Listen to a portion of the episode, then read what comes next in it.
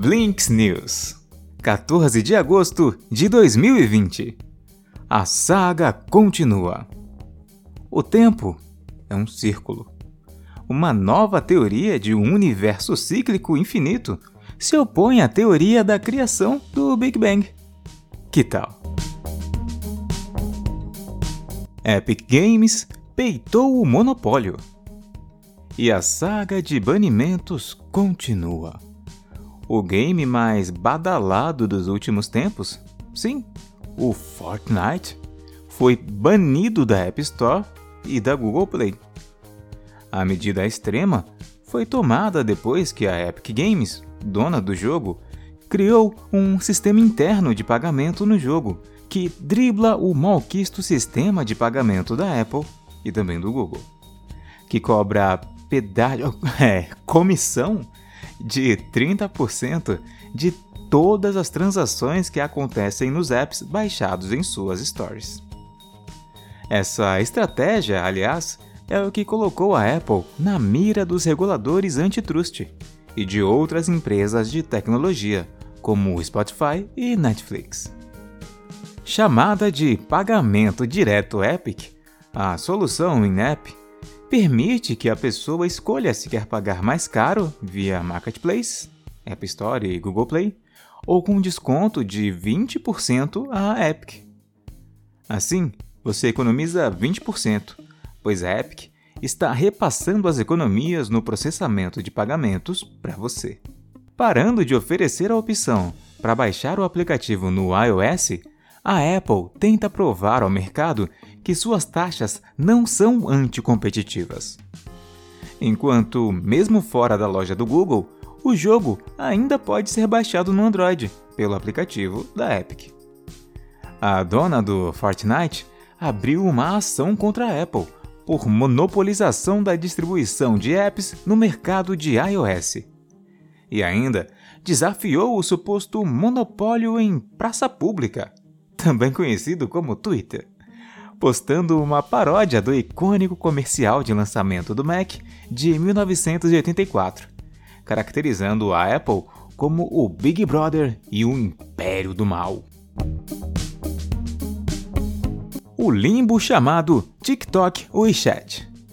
A perspectiva de que o TikTok e o WeChat sejam efetivamente banidos dos Estados Unidos, caso não sejam vendidos até 15 de setembro, e para quem o TikTok será vendido, continua sendo a pauta principal do show business.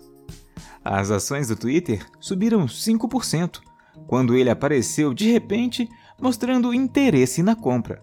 Embora as ações tenham fechado em baixa, uma vez que o mercado provavelmente percebeu que o Twitter não tem resistência antitrust ou balanço suficiente para uma fusão desse tamanho. A Microsoft ainda é considerada a favorita em qualquer acordo plausível. A aquisição, no entanto, não será fácil, de acordo com Bill Gates. A Wired, o ídolo Gates chamou a possível entrada da empresa no mundo das redes sociais de um cálice envenenado, mas disse que é bom o Facebook ter um pouco mais de competição. Porém, acha bizarro Trump estar matando o único concorrente. A China iria incluir as recentes ações contra os aplicativos TikTok e WeChat na pauta da reunião com os Estados Unidos sobre o acordo comercial que aconteceria amanhã, mas foi adiada indefinidamente. Um documento da Casa Branca mostra que a ideia é impedir que as lojas de aplicativos dos Estados Unidos ofereçam os apps e tornar toda a publicidade ilegal nas plataformas. Quase 20 milhões de pessoas nos Estados Unidos usam o WeChat todos os dias. Quem pode sair perdendo e muito com a proibição do WeChat é a Apple.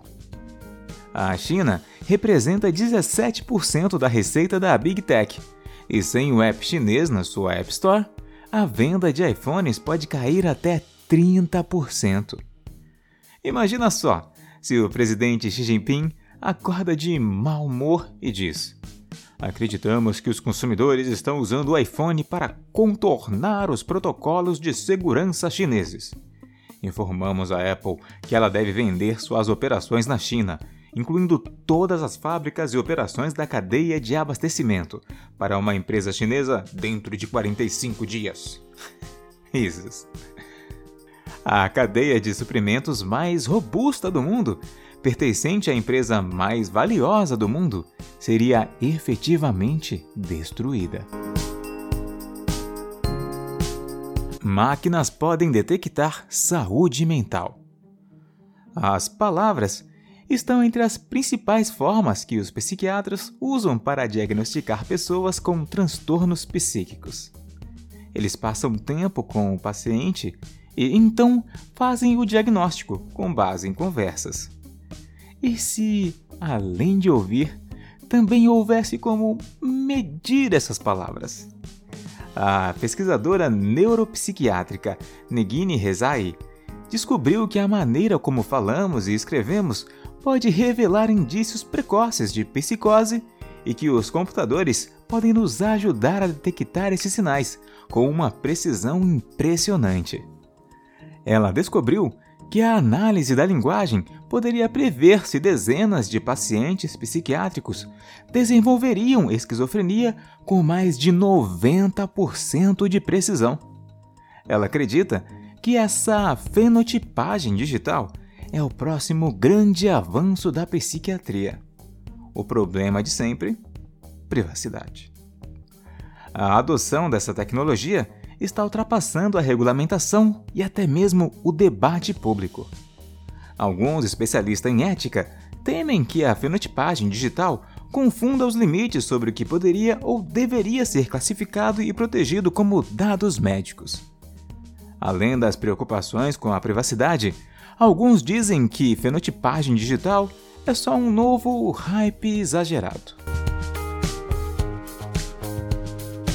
O iFood recebeu autorização da Agência Nacional de Aviação Civil, ANAC, para realizar testes de entregas de comida por meio de drones. Uau!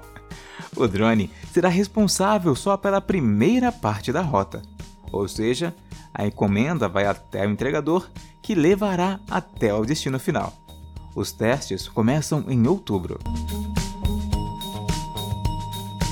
Nem só de celular vive o TikTok.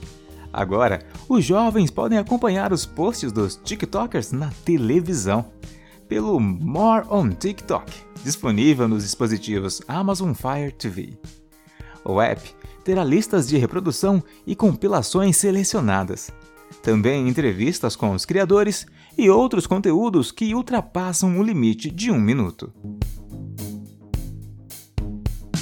O Google está criando um sistema mundial de alerta de terremotos pelo Android.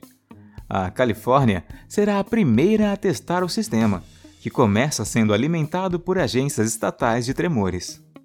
Eventualmente, o Google vai usar o acelerômetro do smartphone para detectar o movimento, criando uma rede de dispositivos pelo mundo. Vamos falar de coisa boa? Vamos falar da moda tie-dye na quarentena. A Etsy diz que as pesquisas por kits de tie-dye do it yourself triplicaram em comparação com o mesmo período do ano passado. As buscas no Google pelo assunto cresceram 900%. Conheça a história milenar dessa técnica no link da postagem. Blinks News